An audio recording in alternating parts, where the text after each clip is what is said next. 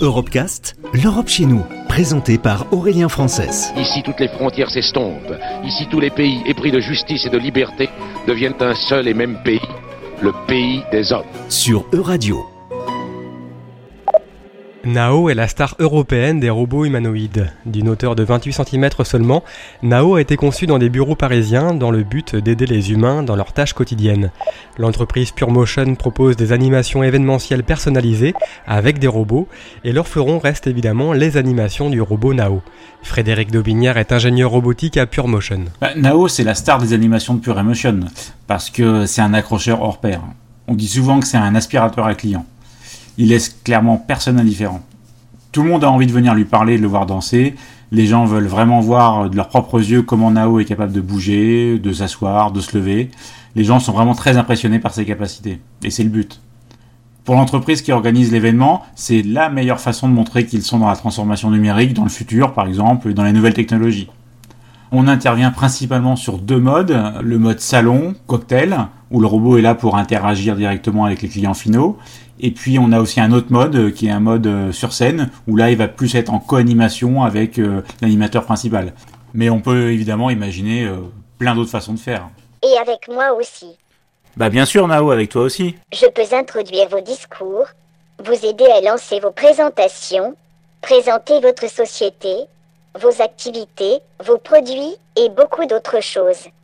Je peux également interagir avec vos visiteurs, avec un peu d'humour dont j'ai le secret. S'ils le souhaitent, je pourrais même leur faire quelques pas de danse.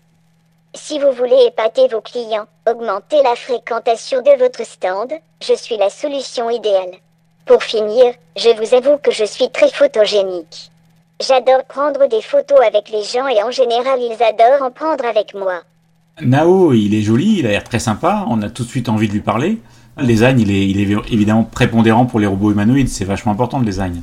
Dans nos sociétés occidentales, le robot, il doit pas être non plus trop à l'image de l'être humain, sinon on, a peur. Donc on doit avoir un robot qui a un aspect, on va dire, de jouet amélioré, mais surtout pas d'un humain avec une peau synthétique, euh, par exemple.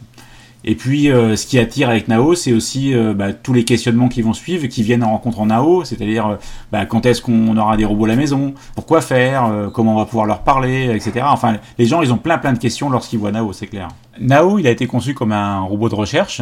Aujourd'hui, il est utilisé encore à plus de 90% dans les laboratoires de recherche du monde entier, hein, en robotique et en nouvelles technologies, justement pour aider les chercheurs à imaginer les robots de demain.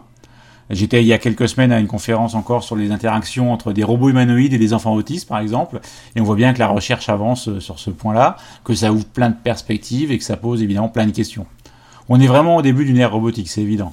Et puis il y a d'autres applications, par exemple, euh, déjà existantes pour les robots, comme par exemple euh, des robots humanoïdes en EHPAD. Euh, on sait que Nao aujourd'hui il est capable d'aider les seniors à, faire leurs mouvements de, gymnastique quotidien. Ou on a aussi des robots d'accueil humanoïdes qui sont capables de donner de l'information au public. L'IA aujourd'hui sur les robots, elle sert principalement au niveau de la reconnaissance vocale et de la reconnaissance visuelle. Demain, l'IA pourra permettre aux robots d'apprendre par eux-mêmes des nouveaux gestes ou des nouvelles tâches et de se perfectionner très rapidement sur ces nouvelles fonctions. L'IA aujourd'hui, qu'on appelle l'IA faible, sait faire très bien des tâches très simples. Mais pour les tâches complexes, il faudra attendre encore longtemps. C'est ce qu'on appelle l'IA forte. L'IA forte, ça sera une intelligence machine qui serait capable de simuler une conscience ou un esprit. Et là, franchement, c'est pas pour demain. Dans 100 ans, peut-être, on verra. Terminator, euh, non, on a encore un peu de temps. Nao a déjà voyagé avec nous euh, un peu partout en Europe, à Londres, euh, Bruxelles, Munich, Lisbonne, même à Casablanca. Et très honnêtement, je pense vraiment que les Français sont à la pointe aujourd'hui de la robotique humanoïde. Alors, Nao, le mot de la fin? Je suis très content d'avoir participé au programme Europecast sur Radio. Quand le confinement sera terminé, je serai ravi d'animer vos événements. Mais en attendant, restez chez vous et pensez bien à vous laver les mains. A plus. Retrouvez l'intégralité des Europecast sur euradio.fr.